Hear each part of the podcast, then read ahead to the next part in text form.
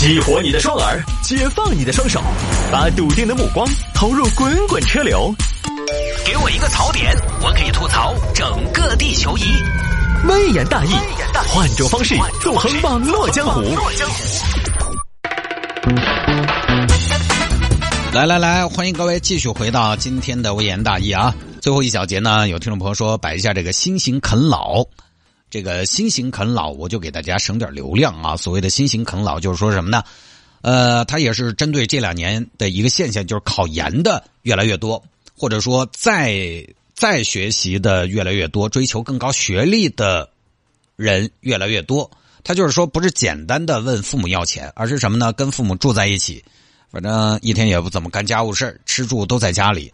有班上要挣钱的都算好了，还有的是因为吃住在家里。假装是说是陪伴啊，妈，我虽然没，我跟你说，我虽然没什么出息吧，但是我是个孝子啊，有出息的有有我这么孝顺吗？实际上呢，可能就是混吃混喝，不独立，不出去面对社会和生活的压力。当然，其中就有刚才我们提到的这个这两年的一个比较新的现象，就是考研考公，有的说呢是参加各种各样的考试。辛勤啃老主要就是说的这种。大学毕业呢，不马上工作，以继续教育为名，吃喝住父母的，啊，当然我看这个词出来之后呢，一些自媒体的有的啊，呃，现在有很多自媒体呢，他们就会自己加一些自己，当然这个新型啃老，它本身就不是一个什么官方定义的一个说法，啃老本身就不是一个什么官方标有官方标准的说法，所以更谈不上什么新型啃老，它没有官方说法，没有官方标准。于是呢，一些自媒体又把这个范围扩大了，比如说，我看啊，有些自媒体写的“父母帮儿女带孩子”也被说成是新型啃老。所以你要说新型啃老，首先新型啃老的定义就没有标准。传统啃老，你看有人的标准是，只要问家里边要了一分钱都算啃老；有有人的标准是我只要没问他们要生活费，我就不是啃老；有人的标准是我买房靠自己，我就不是啃老。所以啃老也好，新型啃老也好，它本来就没有严格的标准，只能说这么现象。然后这种事情呢，我也知道，我也我也不知道咋说。我觉得去批评年轻人呢，说实话也没有道理。呃，还是那句话，就是我始终觉得，什么年代造就什么年代的人，什么年代的人都有他们那代人的一些普遍的特征。你苛责现在的年轻人啃老或者新型啃老，我就问一下，对吧？当年大家知道买房六个钱包吗？六个钱包的概念是谁提的？他不是年轻人提的呀，就跟我爸一样，我爸经常在朋友圈转发一些文章，就说现代人、年轻人和父母的关系这种哈，就说现在人哪还值得谈得上孝敬和陪伴父母？当然，就是比较诡异的一件事情是什么呢？我爸其实他朋友圈是屏蔽了我的，呃，我们互相屏蔽，是吧？就我这个人，我反正回去我也打开天窗说亮话。我说我把各位 哈各位老辈子我都把你们屏蔽了的哈。然后我爸就转角屏蔽了我的。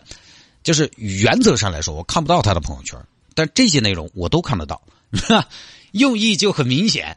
呃，你明显看得出他还是有些想法，有的说。但是呢，我爸当着我从来都还是很理解我的，这个我看得出来，因为他也知道我一天也确实谈不上生活工作多么的轻松，他也知道我一年也睡不了几次懒觉。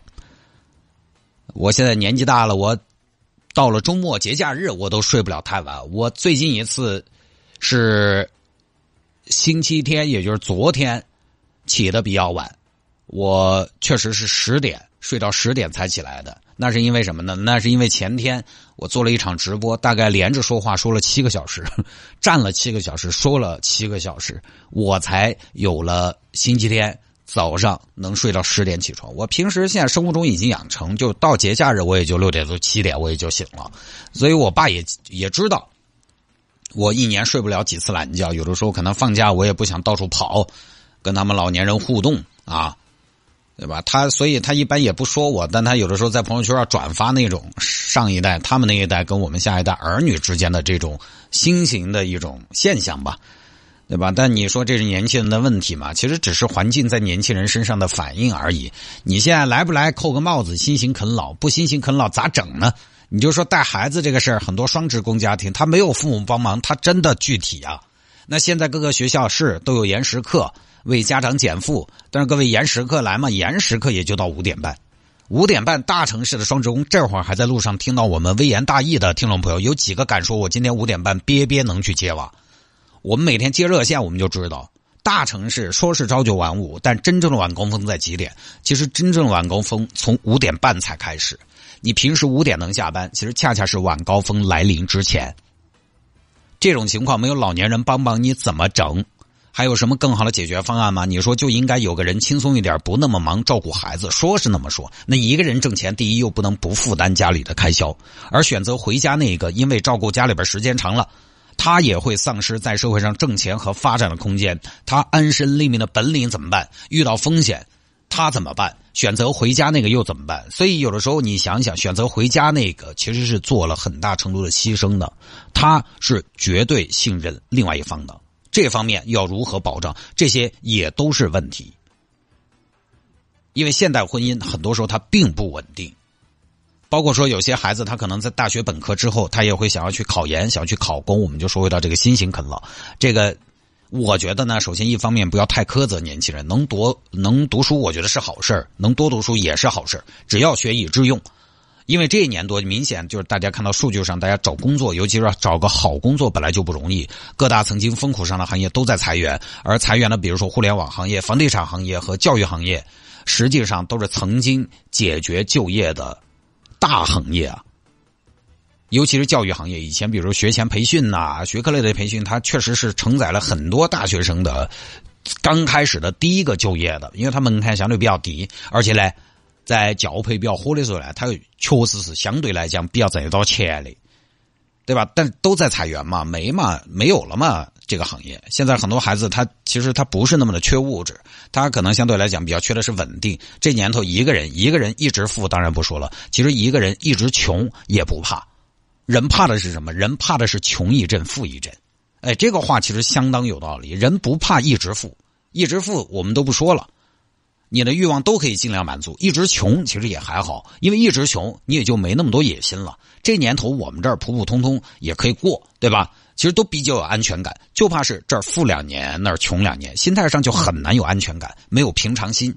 所以现在很多年轻人，他宁愿去选择一个待遇不在明面上，但相对稳定一点的，他都不一定要选收入高但市场竞争特别充分的，因为他没有安全感。何况有些岗位的待遇并不差嘛，还可能有一些隐性的福利嘛。不管在哪种统计报告中，非私营单位的薪资水平都是相对比较高的。当然，非私营单位与之比较的肯定是私营单位。你不要说阿里还不是私营。不是那个意思，就是在非私营单位，我们这样称呼他的时候，做做比较的一定是私营单位，广义的私营单位。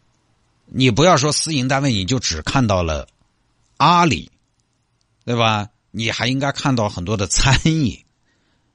就是相对来讲比较基层的服务行业，那也很多人呢，所以这种情况考研越来越多，考公越来越多，那就是很正常的事情。那就是就业环境决定了不同选择。现在有几个老辈子敢拍着胸脯给一个晚辈说：“年轻人，你就应该仰望星辰大海。”话是那么说，真正到求职的时候，考公可能还是一个很多老辈子不会否定的答案。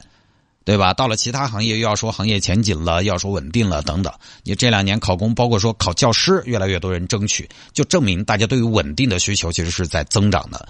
回过回过来说，辛勤啃老，我觉得年轻人当然要尽量独立。其实不管是考公也好，考研也好，我们这儿有案例的。其实你可以一边上着班一边考研，也不是不可以。为什么要完全停下工作去考研？是不是？然后呢，对于家里的老年人呢，不管是你要吃他们也好。吃他们也好，靠他们也好，其实就跟我之前说的，年轻人买房要不要找爸妈帮忙是一样的。我觉得家里边有那个条件，家里边帮一下没有太大问题，只要你做的是正事。只是呢，年轻的朋友们也不要觉得帮是爸妈的义务，不要说你涌泉相报，起码你要心怀感恩，并且呢要做好爸妈帮不了的准备。然后舆论上，我倒是觉得大可不必把年轻人作为流量密码，天天拿出来说这个现象到底有多少，到底普遍不普遍？换个角度说，对于这些新型啃老的家庭来说，有一个根本的问题：父母是不是真的心甘情愿？父母有没有觉得这是个巨大的负担？这个只是人家自己冷暖自知。我昨天跟我们家姑娘讲完故事之后，我还我还拍着她的脸说：“我说我看着她越来越长大了嘛，我就说，哎呀，我就说。”这个小姑娘以后慢慢心事也会多起来，不开心的事情也会多起来，就不像现在那么的无忧无虑。我就我走下走之前哈，她自己睡嘛，我走之前我就给她撂下一句话，我说：“我说姑娘，你你以后长大，你有什么不开心的事啊？你永远来找你爸啊，你爸陪你聊啊。就是你好像换个角度，我作为爸爸来说，比如说我们家姑娘她有个什么，我我愿意，我愿意负担一下呀，至少他不是太过分的话，他愿意啃我，那你回来啃吧，是吧？对吧？这个东西是冷暖自知的。你如果是旁观者，其实不好建议。反正舆论界每几年就会有一个社会焦点话题，每几年就会有一个社会焦点话题。早几年大家记得吧？是婆媳，然后有一段时间是农村凤凰男和城里姑娘。包括说过年回谁家这种话题等等等等，这两年没有过年回谁家这种话题了，因为非必要就是不出省，呃，就地过年。但是你觉得哪儿都有对立，其实到底生活中有多少对立？没有数据。这么大的社会，那么多的家庭，这些对立是不是普遍？值不值得渲染？不知道。没几年就会有个新热点，呃，就跟当年那个父子骑驴的故事一样。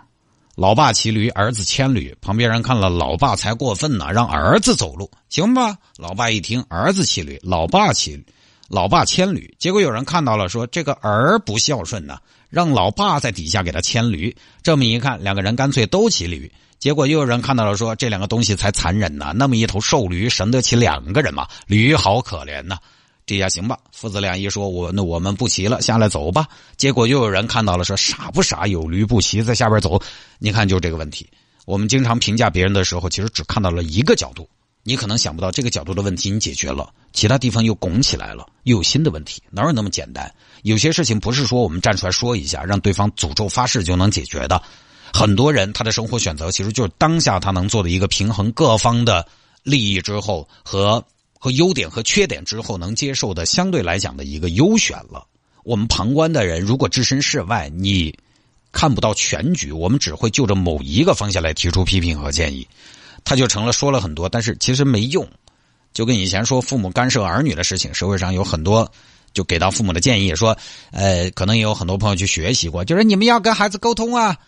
啊，你不要去干涉他，让他自己发展嘛。但是你发现，真正解决父母干涉孩子的，从来不是说父母不管，而是孩子独立。所以，父母干涉孩子是结果，不是原因。